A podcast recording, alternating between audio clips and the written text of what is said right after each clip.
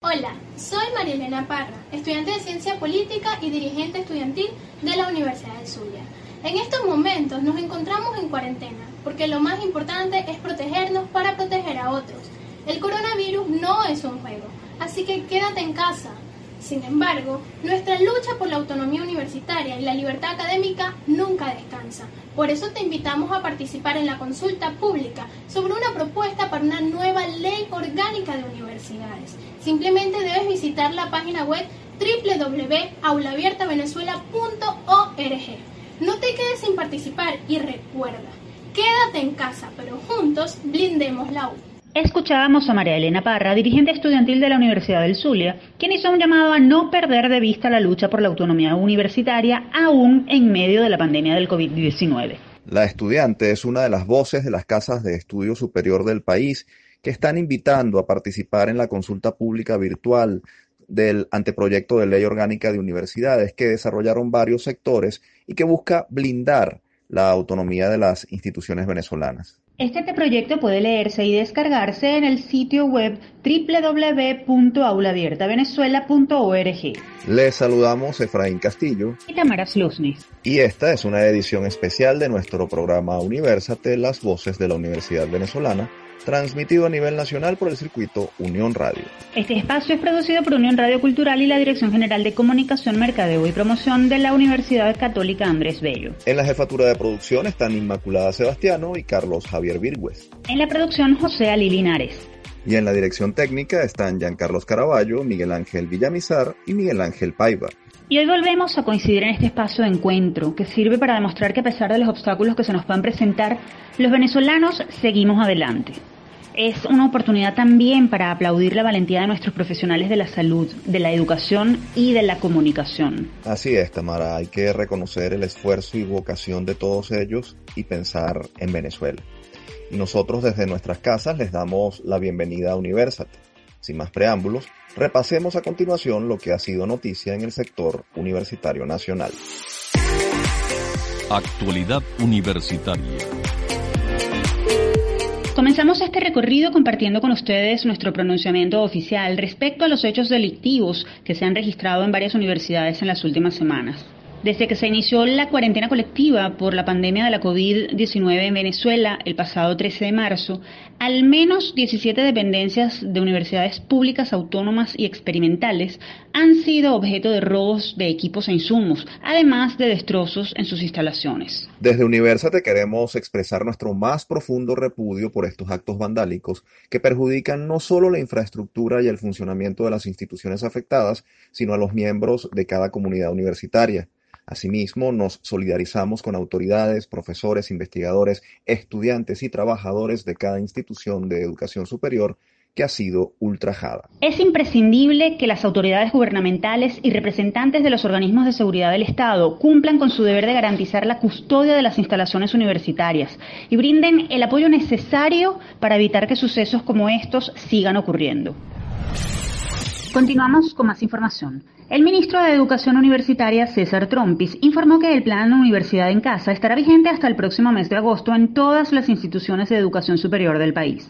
Trompis detalló que 90% de las instituciones ha acatado el llamado a las clases a distancia Asimismo, aseveró que cada consejo universitario, tanto de universidades privadas como públicas, tiene la responsabilidad de adaptar y establecer el plan del año académico de cada casa de estudio, trabajo que se mantiene con todos los rectores de las instituciones académicas del país.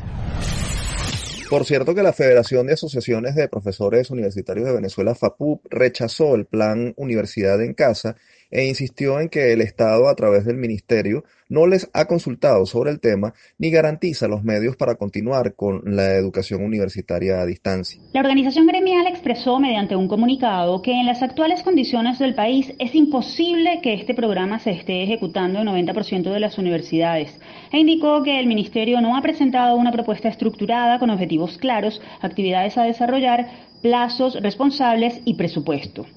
La FAPUB rechazó la posibilidad de que se obligue a los docentes a dar clases virtuales sin evaluar su situación y disponibilidad y exigió un bono especial de 300 dólares por la contingencia que cubra el costo de la canasta básica para profesores activos y jubilados. Atención investigadores residenciados en Venezuela, Equilibrium Centro para el Desarrollo Económico CENDE, organización sin fines de lucro dedicada a la investigación y divulgación sobre temas sociales y económicos, puso en marcha la primera convocatoria del Programa de Financiamiento para Investigación en Migración PFIM, que busca incentivar el desarrollo de investigaciones independientes sobre la migración venezolana. La iniciativa, que cuenta con el apoyo académico del Instituto de Investigaciones Económicas y Sociales de la UCAB y su Observatorio Venezolano de Migración, tiene como objetivo facilitar a los postulantes la realización de ensayos cortos que analicen políticas públicas que estén impactando sobre el tema en cuestión, a través del otorgamiento de hasta 3 mil dólares a tres proyectos seleccionados para su ejecución. El plazo para postularse está abierto hasta el 30 de abril. Y precisamente para darnos detalles sobre esto, nos acompaña vía telefónica desde Perú Gustav Brackmeyer, director ejecutivo de Equilibrium, Centro para el Desarrollo Económico CENDE. Bienvenido, un gusto recibirlo en Universate. Hola, ¿cómo están? Muchas gracias por, por la invitación. Gustav, brevemente, ¿de qué se trata este proyecto? ¿Qué finalidad tiene promover la investigación en el área de las migraciones? Este es un proyecto muy, muy interesante que tenemos porque es un proyecto que tenemos a nivel eh, regional, ¿no? Entonces estamos fomentando las investigaciones tanto en eh, Venezuela como en Colombia y Perú con aliados académicos para justamente estimular eh, la cantidad de, investigadores que están metidos en este tema, ¿no? Venezuela ha sido un país que en los últimos años ha visto una migración masiva, más de 5 millones de personas han salido desde el 2011 y eso causa una serie de, desafíos tanto para el país como para los países receptores. Por esto creemos que es muy importante analizar este fenómeno, ya que juega un rol fundamental tanto para el desarrollo o el potencial desarrollo de Venezuela como de la región. Gustav, ¿podrían los resultados de estos estudios generar algún tipo de efecto en la aplicación de políticas públicas en materia de migración. Ese es justamente, eh, es justamente el objetivo que tenemos. ¿no? Estos estudios están centrados en el análisis y propuesta de políticas públicas.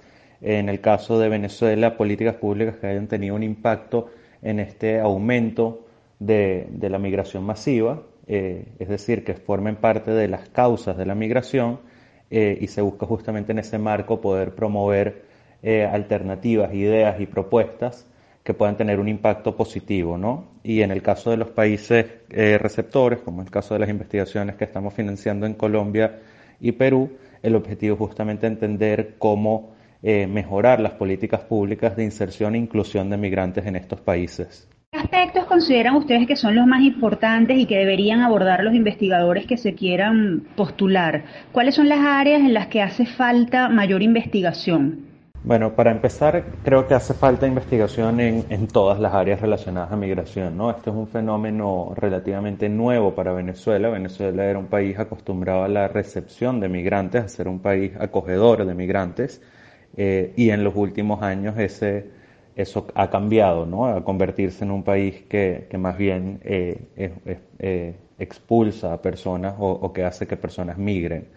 en ese sentido, creo que es muy importante entender el fenómeno de una manera integral. ¿no? Hay muchas causas que han generado esta migración, muchas de ellas relacionadas a un tema humanitario, otras relacionadas a las oportunidades que se presentan en el país de educación, de empleo, eh, y otros relacionados eh, al tema del acceso a salud y la, el, poder, eh, el poder bueno, cubrir los gastos médicos, poder acceder a medicina de calidad. Y yo creo que estas son áreas principales o un ejemplo de algunas de las tres, cuatro áreas principales donde se podría eh, generar investigaciones de mucho interés, ¿no? qué factores, qué políticas públicas han generado un contexto que hace que los migrantes migren de una manera masiva. ¿no? En el caso de los países eh, receptores estamos trabajando áreas similares, ¿no? la inclusión de los migrantes en, en, la economía del país, sobre todo en la economía formal, la inclusión de los migrantes en el sistema de salud, en el sistema educativo y por supuesto bueno, las calidades migratorias que se presentan para esto.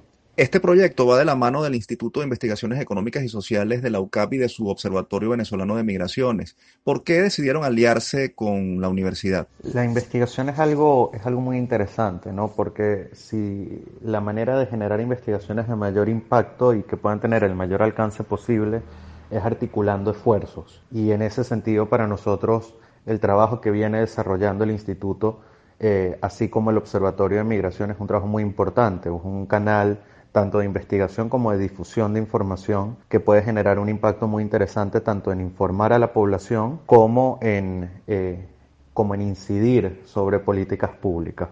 Entonces para nosotros es muy importante siempre contar con aliados académicos en todos los países donde trabajamos este tipo de, de proyectos y propuestas, de manera que podamos alcanzar el mayor impacto posible, además de, por supuesto, llegar a la mayor cantidad de potenciales investigadores. ¿no? La, idea de la Universidad Católica de Venezuela eh, es una, una, institución que tiene un alcance muy interesante, una trayectoria eh, muy amplia y por ende tiene la capacidad de llegar a una, a una población de potenciales investigadores muy alta. Se nos acabó el tiempo, pero tenemos una última pregunta que es muy importante. ¿Cómo participar? ¿Cuáles son los requisitos que deben reunir los interesados? ¿Qué obtendrán?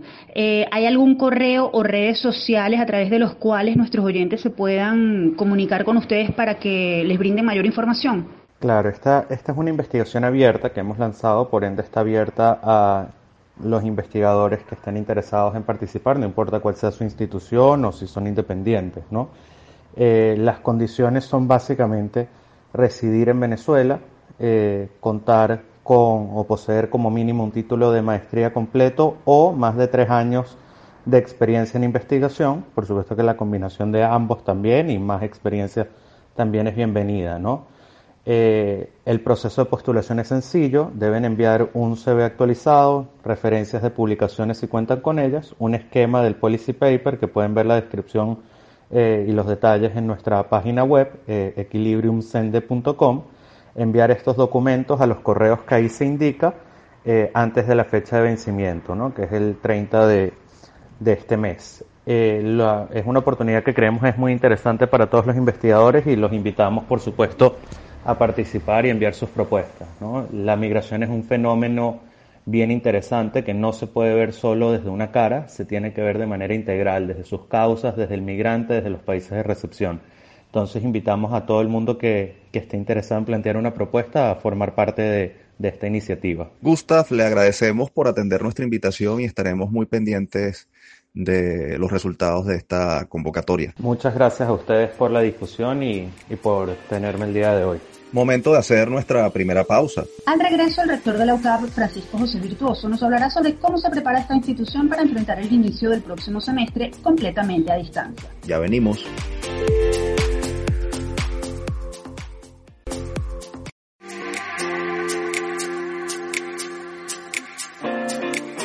Seguimos con la segunda parte de esta edición especial de Universate, las voces de la Universidad Venezolana. Ponemos a disposición nuestras redes sociales. En Twitter e Instagram pueden encontrarnos como arroba Universate Radio. Dicho esto, es momento de conocer cómo las universidades están enfrentando la contingencia derivada del COVID-19, en particular el reto de iniciar un semestre de manera virtual y qué estrategias están emprendiendo para garantizar una formación de calidad en estas circunstancias. Esto y más lo conversaremos con el rector de la UCAP. Desde el campus. Atendiendo lo acordado en el Plan Universidad en Casa establecido por el Ministerio para la Educación Universitaria y debido a la suspensión de clases presenciales anunciada por el Ministerio de Educación ante la crisis del COVID-19, el Consejo Universitario de la UCAP aprobó la reprogramación del calendario académico 2019-2020 y anunció que iniciará su próximo semestre el día 27 de abril bajo la modalidad de estudios a distancia. La UCAD aseguró que puso en marcha un plan de desarrollo de actividades académicas especialmente diseñado para la contingencia. Este incluye fortalecimiento de sus plataformas de formación virtuales y acompañamiento a docentes y estudiantes para garantizar el desarrollo adecuado de las clases. La decisión constituye un reto para todos los miembros de esta comunidad universitaria, dadas las dificultades que existen en el país respecto a la conectividad precisamente cómo enfrentará la UCAP este nuevo reto que se presenta, qué obstáculos hay que superar para lograr exitosamente la ejecución de este semestre. ¿Sería este el comienzo de una alternativa para profesores y estudiantes y para las universidades en general? Estas y otras interrogantes las responderá el reverendo padre Francisco José Virtuoso, rector de la Universidad Católica Andrés Bello, a quien tenemos el gusto de recibir nuevamente en Universate. Bienvenido, rector. Muchas gracias por esta oportunidad para responder tantas inquietudes eh, sobre este tema. Rector, la situación que enfrenta el mundo y de la que no está exenta Venezuela nos tomó a todos por sorpresa. ¿Cómo reaccionó la UCAP teniendo en cuenta que debía asumir el inicio de un semestre de manera virtual y esa no es precisamente la modalidad que, que, ofrece la universidad. Bueno, creo que después de salir del shock y de la perplejidad, porque efectivamente a todos nos tomó por sorpresa y después de entender que es un proceso este que tenemos entre manos de largo, de largo aliento y entendiendo además que eh, efectivamente teníamos que responder a la necesidad de mm, dar respuesta a la prosecución eh, de nuestros estudiantes, eh, asumimos entonces este reto, muy consciente de que se trataba de un esfuerzo eh, realmente muy importante, que requería mucha creatividad, que requería pensar muchas aristas del proceso de enseñanza y aprendizaje, eh, que teníamos que sortear el gran tema de las dificultades de la conectividad, que teníamos que enfrentar también, eh, bueno, el hábito de cómo se va implementando normalmente el proceso de enseñanza-aprendizaje, que es de manera presencial. Entonces, bueno, había que cambiarse el chip y nos pusimos a ello. Yo creo que la, la decisión fue, vamos a enfrentar esta decisión, vamos a tomar la determinación de enfrentarla con optimismo y creatividad. Vamos a, estudiar efectivamente las limitaciones del contexto y vamos a tratar de dar dentro de eh, la situación adversa que vivimos la mejor respuesta posible y a eso nos dispusimos. Rector, precisamente usted ha señalado que esta situación es un gran reto intelectual, porque se trata no solo de conocer la realidad de lo que está sucediendo, sino de entender ese contexto y buscar soluciones a los problemas que se desprenden de él. ¿Cómo se ha preparado la UCAP para este desafío? El desafío intelectual enfrentado ha supuesto, eh, en primer lugar, repensar el proceso educativo. Un proceso educativo online no es la repetición por los medios online, por los medios virtuales, del proceso que se da a nivel presencial. Es otra lógica, son otros parámetros, eh, es, es, es, otra estética incluso, eh, es otro, otro, otro proceso, evidentemente que eh, está atravesado por los procesos medulares de enseñar y aprender, pero es no solo otro formato, es también otra lógica la que está allí. Entonces supone meterse en esa lógica, entenderla y pensarla, etcétera. El segundo elemento tiene que ver en función de ese discernimiento, bueno, que eh, cómo efectivamente creas los mecanismos, creas y haces uso de los mejores mecanismos tecnológicos y allí efectivamente la UCAP tiene una, un gran desarrollo en esta línea y eh, bueno, puede hacer uso de los instrumentos y del aprendizaje y el acopio de, distintas, de distintos mecanismos para estos procesos de enseñanza online. Yo les invito a entrar en nuestra página web, en donde allí tenemos en una, una pestaña dedicada a la contingencia 2020 y tenemos eh, muy claramente especificado todo este tipo de mecanismos, etcétera. Y lo tercero ha sido normar, evidentemente, hay una, mm, mm, una ampliación de nuestra normativa para poder canalizar adecuadamente estos procesos y que tanto eh, docentes como estudiantes puedan acogerse y tener claro hacia dónde vamos. Rector, ¿qué acompañamiento están dando y darán a profesores y estudiantes para que puedan adaptarse y llevar adelante el semestre? Entendemos que hay un plan de formación docencia 2.0 y que han establecido mecanismos preparatorios académicos de contacto entre docentes y estudiantes. ¿Cómo será ese acompañamiento durante el semestre? Entendiendo además el tema de las dificultades de conectividad, por ejemplo. El proceso de acompañamiento está previsto en tres fases, diría yo. Hay una primera que tiene que ver con eh, el acompañamiento que eh, los directores tanto de las escuelas en el caso de pregrado como de los directores de los programas de posgrado, eh, deben dar a sus docentes. Y en este sentido eh, se ha ideado todo un proceso de capacitación a partir de todos los instructivos y orientaciones y normativas que se han establecido y, y con el apoyo también de nuestro centro de estudios en línea. Luego viene el tema del el acompañamiento de los profesores a sus estudiantes para que efectivamente puedan incorporarse exitosamente al proceso.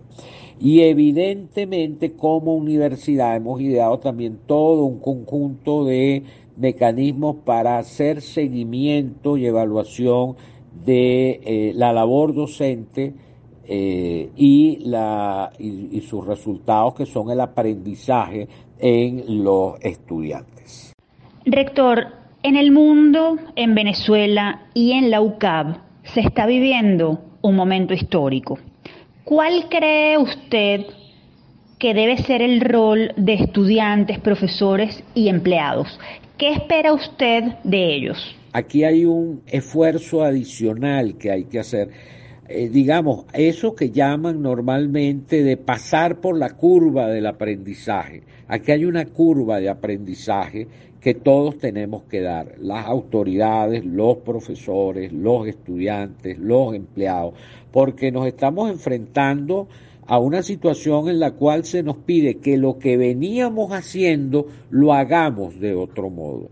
Pero además en unas circunstancias adversas, lo de las fallas de conectividad en el país es una una, una realidad pues este, a todas vistas eh, clara y evidente.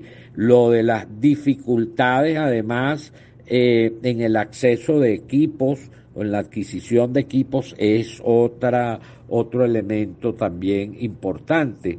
Eh, eh, además del estrés de un país tan convulsionado y tan lleno de problemas, que es mucho más allá que el COVID-19, todo, todo otro conjunto de elementos. Entonces, bueno, pues enfrentarnos en una situación límite a un cambio de hábitos, de actitudes, eh, hacer lo que hacíamos, pero en otro contexto, en otro formato, eh, realmente exige un plus de serenidad, de confianza. Rector, se nos agotó el tiempo. Brevemente, comienza el semestre este 27 de abril. Estamos a dos días de que eso ocurra eh, cuando este programa sale al aire. Su mensaje final para la comunidad universitaria y el mensaje que da la UCAP al país eh, con este eh, inicio, en este inicio de semestre. A la UCAP le digo que enfrentemos este desafío en medio de estas circunstancias inéditas que vive el mundo y el país, con decisión, con fortaleza, con serenidad, con mucha confianza en la institución, asumiendo el reto con decisión y con ganas y sabiendo que estamos haciendo todo lo que está de nuestra parte por construir un futuro para nuestras familias y para cada uno de nosotros. Y al país quiero decirle que sus universidades no se rinden, sus universidades siguen luchando. Este esfuerzo que está haciendo la UCAP es un esfuerzo que también bajo sus propias modalidades eh, las universidades del país viene cada una desarrollando. Aquí las universidades del país le dicen a toda la nación Estamos con nuestros jóvenes, queremos acompañar a nuestros jóvenes y lograr que nuestros jóvenes den lo mejor de sí mismos. Aquí estamos y seguimos adelante. Rector, le agradecemos mucho por haber atendido nuestra invitación y le deseamos todo el éxito en este particular comienzo de semestre.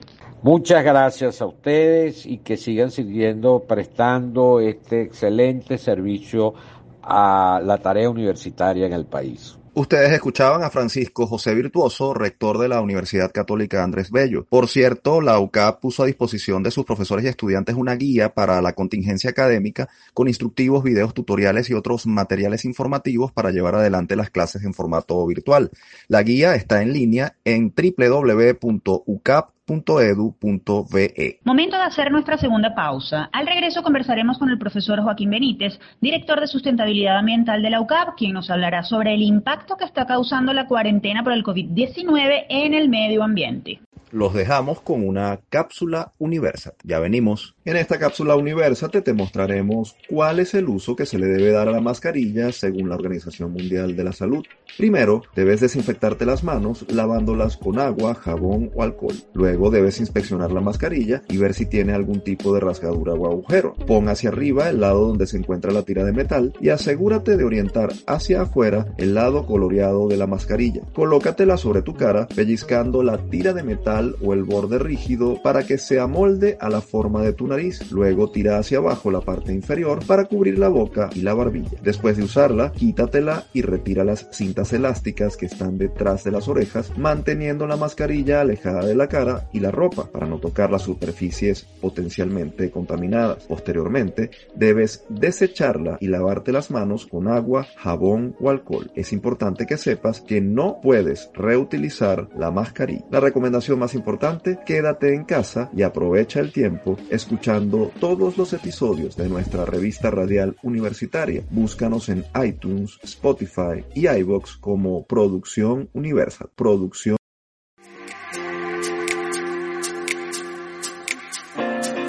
Seguimos con más de Universate en Casa, una serie de ediciones especiales de nuestra revista radial universitaria que busca mostrar todo lo que se está haciendo desde la academia, aún estando en cuarentena. Y en esta parte de nuestro programa vamos a conversar con un experto venezolano sobre el impacto ambiental que está teniendo este confinamiento en el mundo entero y qué sucederá cuando todo vuelva a la normalidad. Esto y más en nuestra próxima sección. Hablan los egresados. La pandemia del COVID-19 ha paralizado el mundo. Miles de industrias han dejado de funcionar, millones de personas han dejado de movilizarse en transporte público o particular y el descenso de la producción y consumo de bienes ha reducido la generación de desechos asociados al uso de plástico y otros contaminantes. Esta situación está ocasionando una crisis económica histórica, pero también está mostrando una cara aparentemente beneficiosa, al menos para el planeta la reducción de la contaminación. Por ejemplo, en China, uno de los países más contaminantes del mundo, las emisiones de gases de efecto invernadero cayeron casi 25% a principios de año debido al cierre de fábricas. Además, las autoridades reportaron que en las principales ciudades de esa nación, la proporción de días con aire de buena calidad aumentó 11% respecto a 2019, es decir, los ciudadanos cuentan con una atmósfera más limpia. En Europa, imágenes satelitales de la NASA y de la Agencia Ambiental Europea también han dado cuenta de una reducción de la concentración en la atmósfera de contaminantes como dióxido de nitrógeno, particularmente en países muy afectados por la pandemia, como Italia y España. Además, en redes y medios se han difundido imágenes de animales silvestres reapareciendo en ciudades y poblados desolados por la cuarentena. Pero más allá de estas noticias que resultan llamativas, cabe preguntarse si este respiro ambiental es sostenible en el tiempo o si es algo puntual. Además, es bueno saber qué está pasando en Venezuela en esta materia. En todo caso, ¿es viable una reducción de la contaminación una vez el mundo vuelva a la normalidad? Precisamente para responder estas inquietudes tan importantes, nos complace recibir vía telefónica al profesor Joaquín Benítez. Él es ingeniero agrónomo, magíster en gerencia ambiental y actual director de sustentabilidad ambiental de la UCAP, además de miembro del Grupo Orinoco, panel de expertos que investiga el tema ambiental en Venezuela. Bienvenido nuevamente a Universate, profesor Benítez. Buenos días, Tamara. Buenos días, Efraín. Muchas gracias por invitarnos a conversar sobre estos temas en estos días. Profesor, quisiéramos comenzar por diferenciar mitos y realidades de los supuestos beneficios que ha traído la cuarentena causada por la pandemia del COVID-19 en el medio ambiente. ¿Cuál es la verdad al respecto? ¿Qué nos puede decir? Tal cual lo mencionan en la, en la introducción a, este, a este, segmento, Efraín, eh, Ciertamente sí han ocurrido y, la cuarentena ha obligado a disminuir un poco las presiones que sobre los ecosistemas, el planeta, la vida silvestre, el aire eh, ejerce la, civilización, pero si, si, si revisamos y hacemos un inventario rápido de aquellas cosas que todavía siguen afectando, pues vamos a encontrar que todavía se sigue generando energía eh, y se siguen emitiendo gases de efecto invernadero, todavía En las ciudades se generan importantes cantidades de residuos y desechos sólidos urbanos que, eh, por lo menos en el mundo en, eh, en el tercer mundo, tienen un destino que produce, sigue produciendo contaminación. Y, ciertamente, pues nuestras ciudades siguen siendo, aún en cuarentena, pues focos de, de contaminación. En realidad lo que, lo que, lo que está ocurriendo y esta relajación de las tensiones, como, como lo mencionábamos, eh, su importancia va a depender de eh, el balance final, la duración de esta pandemia y, y el cómo esta pandemia y la cuarentena finalmente ver si nos va a obligar a cambiar definitivamente de hábitos y de modos de vida. Profesor Benítez, yéndonos más a, lo cotidiano, se está produciendo una gran cantidad de desechos de material de salud, por ejemplo, tapabocas y guantes. ¿Cuál cree usted que debe ser el proceso a seguir para que esos artículos no generen mayor contaminación? ¿Cómo manejar el excedente, además, de los desperdicios que se generan en tiempos de cuarentena cuando hay más gente conviviendo durante una mayor cantidad de tiempo. Además, eso teniendo en cuenta los habituales problemas de recolección de basura. Tamara, esa es una pregunta bien, bien importante y bien pertinente. Eh, para la disposición segura de residuos bioinfecciosos, pues hay unos protocolos y unos procedimientos importantes a seguir y que, deben ser sumamente controlados dependiendo, por supuesto, del, del residuo bioinfeccioso. Si hablamos de mascarillas y guantes, pues hay, hay todo un tratamiento que, este, eh, mm, digamos, no debe ser realizado eh, domésticamente, tiene una, eso debe tener una ruta segura, un manejo segregado además de, otro, de otros residuos y manejado además por otras, por otras personas y otros, y otros servicios especializados que en este momento ciertamente pues eh, eh, es, una cosa que está absolutamente eh, desbordada y, que, y que, que, es difícil de manejar, ¿no? Ahora, profesor, la cuarentena ha traído consigo una paralización del mundo. Pareciera lógico suponer que cuando pase esta situación el mundo se reactivará desenfrenadamente, tal vez queriendo recuperar el tiempo perdido. Es posible que este reinicio impacte negativamente el ambiente. ¿Qué controles deberían aplicarse para que este recomenzar tenga, mm, si se quiere, piedad con, nuestro planeta? Las formas como está organizada el, el, está organizado el mundo, como están organizadas las actividades humanas, las, eh, eh, las actividades productivas, las actividades comerciales, los intercambios pues son en gran medida los responsables del deterioro ambiental que, estamos teniendo. Y este, y este grupo de actividades y acciones son como que bastante resistentes al cambio, ¿no? Eh, se tienen ya cerca, eh, ya, ya tenemos cerca de 50 años, alrededor, más de 50 años, eh, preocupándonos mundialmente por el tema ambiental y nuestra civilización sigue inmisericordiamente eh, golpeando y afectando y generando problemas y problemas cada vez más complejos y más difíciles de solucionar. Este, es bastante probable, y repito, va a depender de, de, la duración y alcance y el impacto de esta pandemia sobre la civilización, sobre los modos en que vivimos, es bastante probable que eh, superado esto y, y, si se logra volver a la, a la normalidad, efectivamente, este, como tú lo mencionas, Efraín, pues vamos a, vamos a empezar de nuevo a eh, generar grandes y, enormes, eh, y, muy importantes impactos ambientales. los controles están eh, los, los objetivos de desarrollo sostenible como guía de actuación, como ejemplo, pues ofrecen allí una ruta que, que es importante, es importante asumir. Creo que más que controles, más que mecanismos, más que, que planes, lo que hay que son, es tomar decisiones sobre hechos ya conocidos, manejar las evidencias científicas que, de las cuales se disponen y asumir los compromisos que muchas naciones ya han establecido para eh, poder ayudarnos a desenvolvernos en la vida sin generar tantos problemas ambientales. Profesor, hablemos de Venezuela. Usted mencionaba que en el país la recolección y disposición de la basura tiene problemas. Además, se ven atravesando una crisis de desarrollo sostenible, sobre todo con la explotación del arco minero del Orinoco, donde se están destruyendo ríos y bosques. Esta pandemia está paralizando esa destrucción. ¿Es posible recuperar la sostenibilidad una vez que esto pase? La verdad, hay cosas que, como decíamos al inicio y con relación a esta pregunta, Tamara, eh, no se detienen. Efectivamente, yo, digamos, las, las noticias que, a las cuales logramos tener acceso ocasionalmente sobre lo que está pasando ahorita, este, si bien no son muy claras, no, no hay ningún indicio de que la actividad de explotación ilegal de, eh, minerales en, el, en, el, en lo que se llama el arco del Orinoco pues haya disminuido.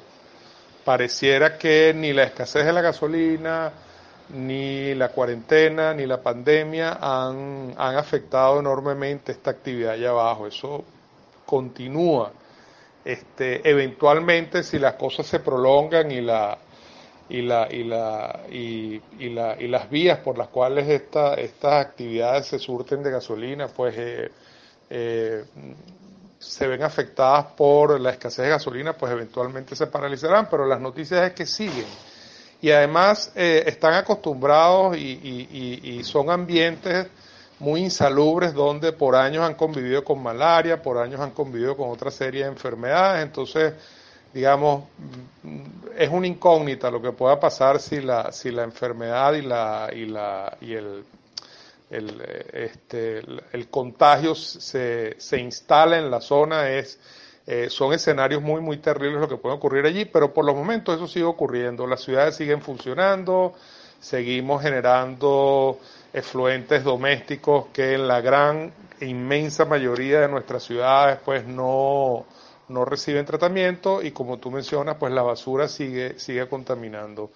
Eh, esto mm, obviamente, digamos, impacta de manera importante al ambiente y regresar a un, a un entorno sostenible, pues va a ser, digamos, cada vez más, más difícil partiendo de las condiciones en las que estamos ahorita. Finalmente, profesor, ¿cómo garantizar el desarrollo sostenible cuando esta pandemia del COVID-19 pase para que esto no sea solo una ilusión? ¿Es usted optimista respecto a lo que pueda ocurrir? ¿Habremos aprendido la lección? No sé, ¿qué, opine usted? El, desarrollo sostenible eh, tiene principalmente tres dimensiones, lo social, lo económico y lo ambiental. Estamos viendo a través de, esta crisis, de esta pandemia, cómo eh, la restricción enorme de lo social y de lo económico ha significado, digamos, un por ahora son más que todo signos, ya hay grupos de científicos evaluando, ha significado pues un relajamiento de las presiones sobre, sobre los ecosistemas, sobre los elementos naturales, y pudiese parecer que esta relajación pues ha como, como que da la apariencia de haber mejorado un poco las cosas, ¿no? Este, para que sea, para que algo sea sostenible debe serlo en esas tres dimensiones. Entonces, si para que lo ambiental experimente una mejora, una, una, uno, uno eh, muestre unos síntomas de unos signos de mejoría, este, y eso ocurre a través de la supresión importante de la actividad económica y social este, de gran parte de la humanidad, pues eso, eso no es sostenible, ¿no? Este, para que para que seamos realmente sostenibles, pues economía, lo, económico, lo social y lo ambiental deben estar como en un equilibrio, deben poder estar minimizando los efectos de uno sobre otro y mejorándose unos a otros. Entonces, mm, yo entiendo que superado esto, eh, eh, lo repito, eh, creo que vamos a, a, seguir siendo este, poco sostenibles. Y esta situación actual de pandemia no es sostenible por eso que menciono, por lo por la restricción enorme de lo social y lo económico. No hay progreso social, no hay actividad económica, pues no somos sostenibles. Profesor Benítez, muchísimas gracias por aceptar nuestra invitación. Siempre vamos a tener estos temas en la agenda de Universate, porque sin duda alguna afectan hoy nuestra calidad de vida y determinarán lo que será nuestro futuro. Tamara, Efraín, muchísimas gracias por, por, invitarnos a compartir sobre esos temas. Estamos siempre a la orden para, para Universate. Hasta luego. Ustedes escuchaban al ingeniero Joaquín Benítez, director de sustentabilidad ambiental de la UCAP. Momento de hacer una nueva pausa. Al regreso conversaremos sobre la labor que realiza Nedraki, un emprendimiento de un ingeniero USBista que está aportando su granito de arena para combatir el COVID-19 en Venezuela. Ya venimos, recuerden, somos Universate en casa.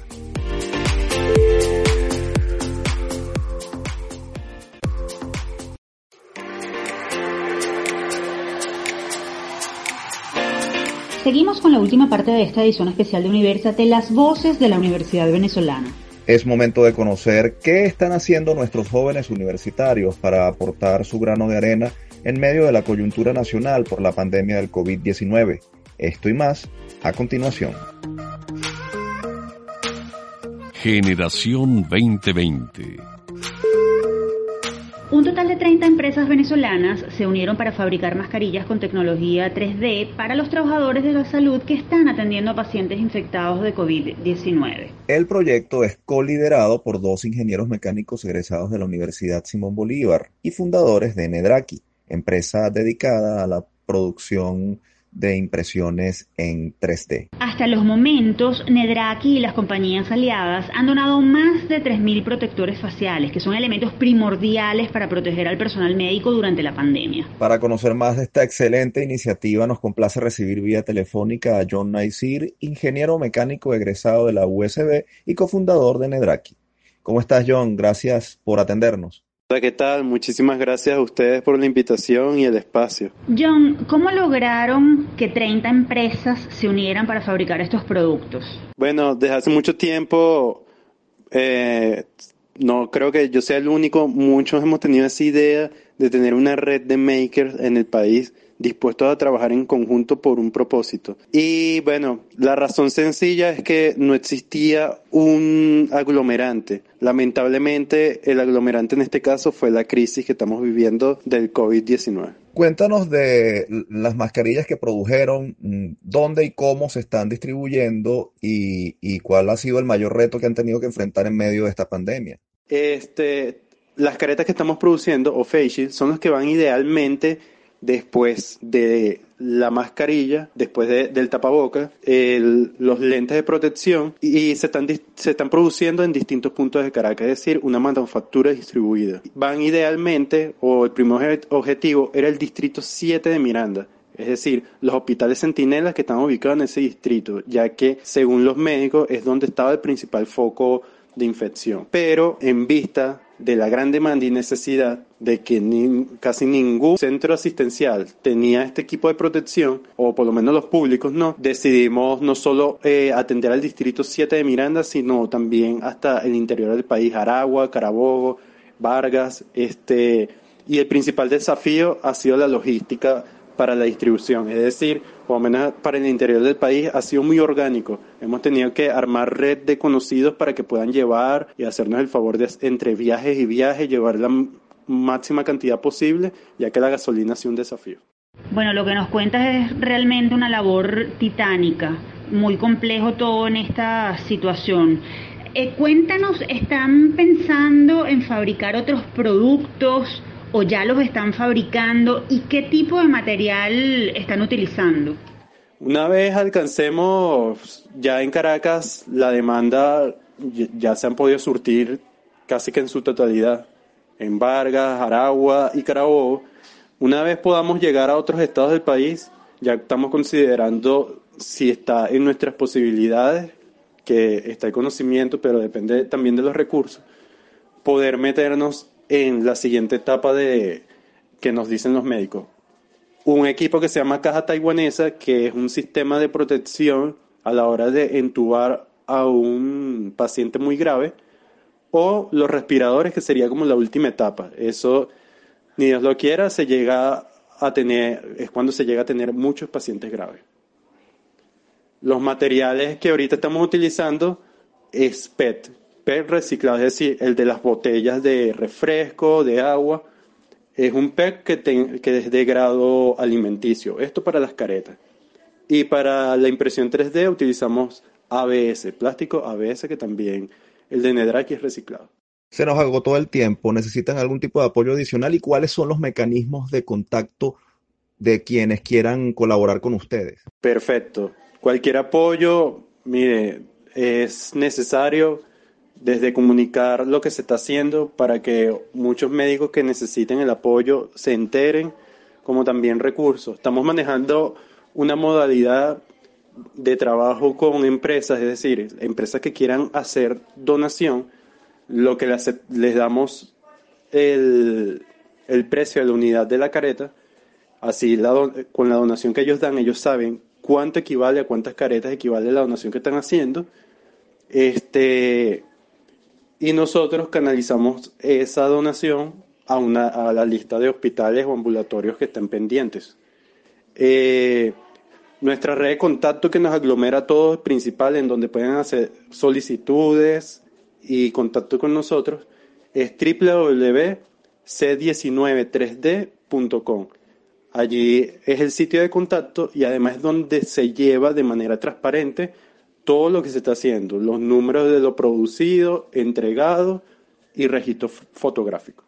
John, muchísimas gracias por aceptar nuestra invitación a Universate. Nos alegra muchísimo, pero muchísimo saber de todo lo que están haciendo en beneficio de, de los pacientes que están contagiados con COVID-19 en nuestro país. Excelente trabajo. Muchísimas gracias por tu participación Universate. Muchísimas gracias a ustedes por la oportunidad, por comunicar lo que estamos haciendo y por el apoyo. Ustedes escuchaban a John Naisir, ingeniero mecánico de la Universidad Simón Bolívar y cofundador de la empresa de impresión 3D Nedraki. Es hora de despedirnos, no sin antes compartir con ustedes nuestra acostumbrada frase. Pareciera que esta pandemia ha hecho aflorar en nosotros actitudes extremas, lo mejor de los mejores y lo peor de los peores. Ante las pocas herramientas farmacológicas y teniendo como casi única arma el aislamiento, cuarentena o distanciamiento, Frente a esta amenaza, solo la solidaridad de la especie humana nos hará pasar este tránsito del modo menos doloroso. Esta reflexión pertenece al doctor Julio Castro, médico, infectólogo, profesor, investigador y exdirector del Instituto de Medicina Tropical de la Universidad Central de Venezuela, UCB. Ahora sí, llegó el final de esta edición especial de Universate.